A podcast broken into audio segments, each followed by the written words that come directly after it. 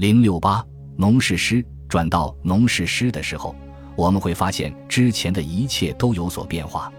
次要的赞助人被梅塞纳斯所取代，诗人的朋友们不再被提起，而乌大维、牧歌从未直呼其名，而只是稍加暗示，现在进入了诗人事业的中心。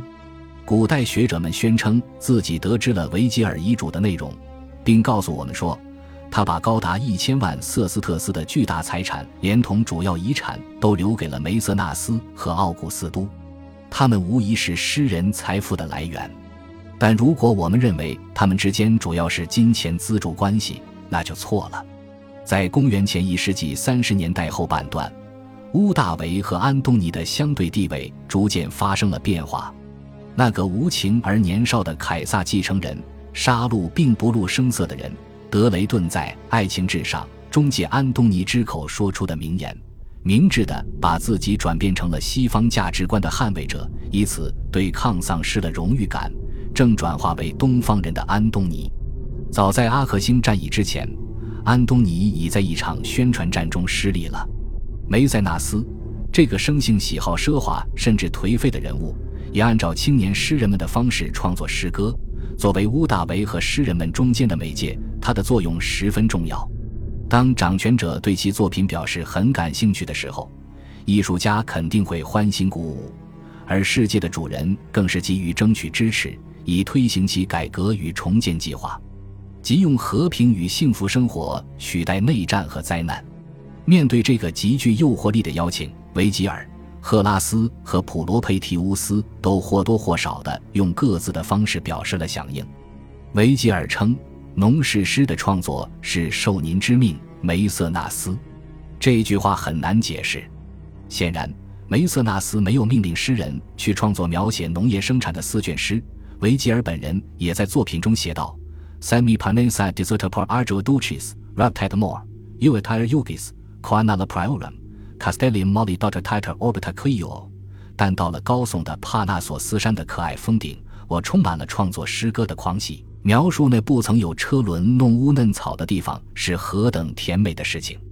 他自己想要创作这首诗，并确信梅塞纳斯会对此表示欢迎。对诗人而言，他提供了一项工程浩大的挑战，要创作篇幅大体相当的四卷两千余行诗。这首诗在长度上不仅远远超过《牧歌》，也盖过了赫拉斯、普罗佩提乌斯或提布鲁斯所尝试写过的任何作品。在一个备受卡利马库斯反对创作长诗思想影响的时期，这是一种令人惊奇的离经叛道。作品的主题同样富于挑战性。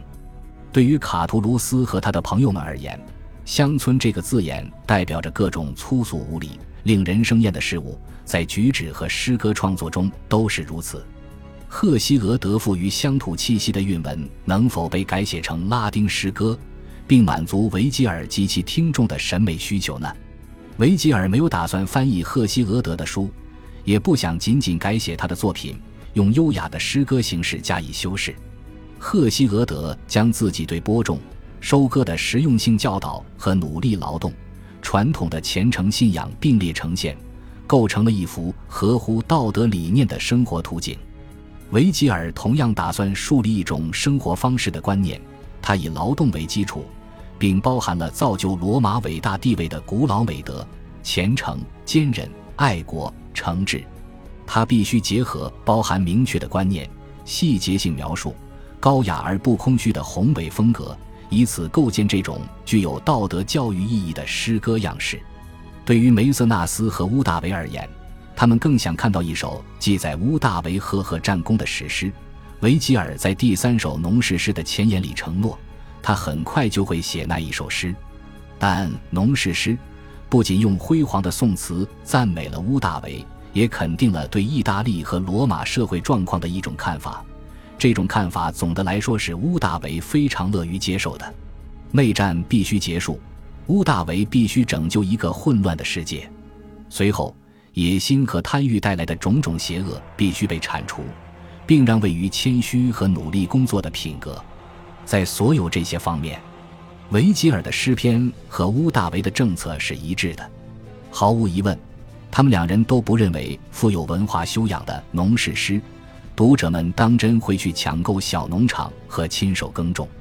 农事诗完成于公元前二十九年，其中有些篇章显然是在阿克星战役后写的。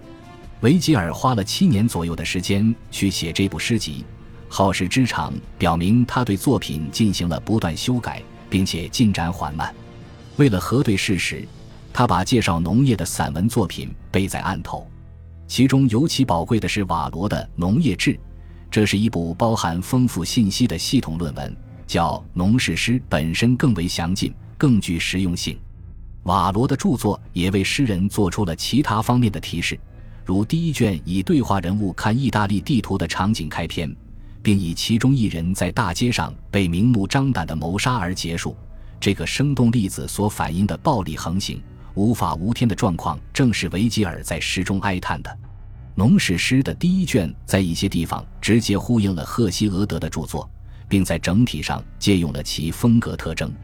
Nudas era, sir Nudas。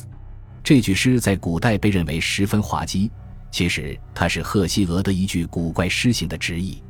赫西俄德曾讲到，宙斯为了报复而让世人的生活举步维艰，并在凡人艰苦劳动的时候开怀大笑。维吉尔更愿意告诉我们，朱庇特使人生变得严酷，是为了人类的终极利益。U P various uses meditando extended arts。维吉尔的朱庇特比赫西俄德的宙斯更加仁慈，但即使在这一卷中，赫西俄德的影响也要比提奥克里图斯对牧歌的影响小得多。上个世代的伟大拉丁诗人卢克莱修对农事诗的影响则更为深远。维吉尔十分注意对描写对象的选择，他在开篇列出的必备农具其实只有六件，并且大多数都同希腊诗歌有着联系，这使他们显得更加高贵。其中一件不是车子，而是埃留西斯大母神那缓缓滚动的大车；另一件也不是羊场扇，而是雅库斯的魔扇。维吉尔努力不使他日常性的主题拖累诗歌的高雅风格。他还会用格式上的技巧美化描述的内容，例如，当他在解释有些作物会耗尽地力，因此轮作制十分重要的时候，维吉尔用精心设计的对句来表达耕种效果未必上佳的意思。Uretanim campolini sagas, uretoini, urentlisio perfus papara sumno。亚麻会消耗，燕麦也会消耗肥沃的农田，催人入眠的大个罂粟消耗地力的程度同样毫不逊色。动词的重复，句式的组织，模型中与催眠因素形象相符的罕见韵律，所有这一切因素相互配合，营造出一种庄严的统一性与美感。他还用高超的技巧使作品显得多样化，介绍实际乡村劳动的段落与各种显然更富诗意的篇章，关于世界上不同地区风暴、斯基泰雪中的冬天。意大利的光荣等内容相互穿插，其中有些段落篇幅相当长，而且在风格上也极具雄心。那是诗人在为自己将来的史诗试笔。最宏伟的段落都在整部诗集布局谋篇中的关键点出现。第一卷一开篇便用精美的语言呼吁诸神，其中还包括一段谄媚程度令人吃惊的向乌大维的致意。第三卷开头处是一段很长的文字。介绍维吉尔打算在未来创作的史诗，作为设计好了的对比。第二、四两卷的导言十分简短，但每卷在结尾处有长篇的、充满诗意的后记。第二卷末尾是一段感情充沛的礼赞农民生活的文字，对比了乡村的纯洁与城市的罪恶奢华，并赞美那些认识乡村诸神的诗人们。第四卷结尾处是首关于阿瑞斯泰乌斯的短篇叙事诗。我们过后还要再提起这个人。其他设计的段落格调更加阴沉。在第一卷末，一段对农夫所需了解的天气迹象的叙述发展成了对可怖征兆的动情描写。那征兆代表着神明因凯撒遇刺而爆发的震怒，罗马将受到内战惩罚的罪孽。诗人还热烈地祈求乌大维能幸存下来并获得成功，他是世界仅存的希望。第三卷结尾处描绘了牛群疫病爆发的可怕场面，那是从某些似乎极为简明的、关于保持家畜健康的介绍文字中引用过来的。可见，这四卷的结尾交替传达了暗淡忧郁和充满希望的情绪。人们常拿这种布局谋篇方式同伟大音乐作品的结构进行比较。如果认为农事诗里包含的是一些非诗性的指导文字，只是用诗歌的美丽补丁连缀起来的话，那就错了。维吉尔在这些说明中采用了多种多样的表达方式，作者的叙述语调不断变化，从亦庄亦谐、幽默风趣到感伤惆怅、义愤填膺。鲜明的画卷，云、蛇、鸟。马借助军事术语、恩尼乌斯或希腊化时代诗歌的表现力而显得栩栩如生。诗人经常站在他笔下动物的立场上去看待事件，例如在第三卷中，维吉尔遵照其参考材料中的说法，建议应防止公牛及重马过度性交，以免耗散其精力。公牛凝视着雌性，消耗了气力，它们盯着它，忘记了吃草。他的诱惑是如此甜美，以至于高傲的情敌为争宠，而在他的眼前打斗。诗歌接下去描写了公牛之间的斗争、失败者的懊恼、他的练习以及最后的强势回归。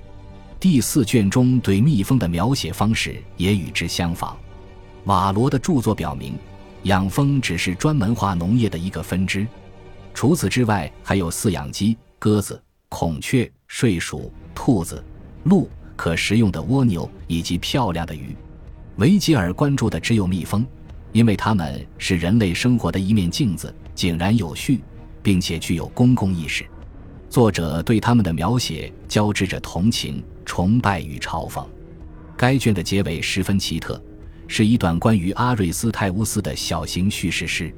诗人讲述道：如果一个人的蜜蜂都死了，他可以通过合理使用牛的尸体。重新聚集一窝蜜蜂，这种令人难以置信的技巧是神话中的英雄阿瑞斯泰乌斯发现的。他因为造成了俄尔甫斯妻子欧律狄茜的死亡而遭到惩罚，结果他的蜜蜂全部死亡。俄尔甫斯如何下到冥界去接回欧律狄茜？他致命的回身一瞥，他第二次也是永久的失去了妻子，还有俄尔甫斯的死亡。维吉尔用他最富魔力的诗句讲述了这个故事。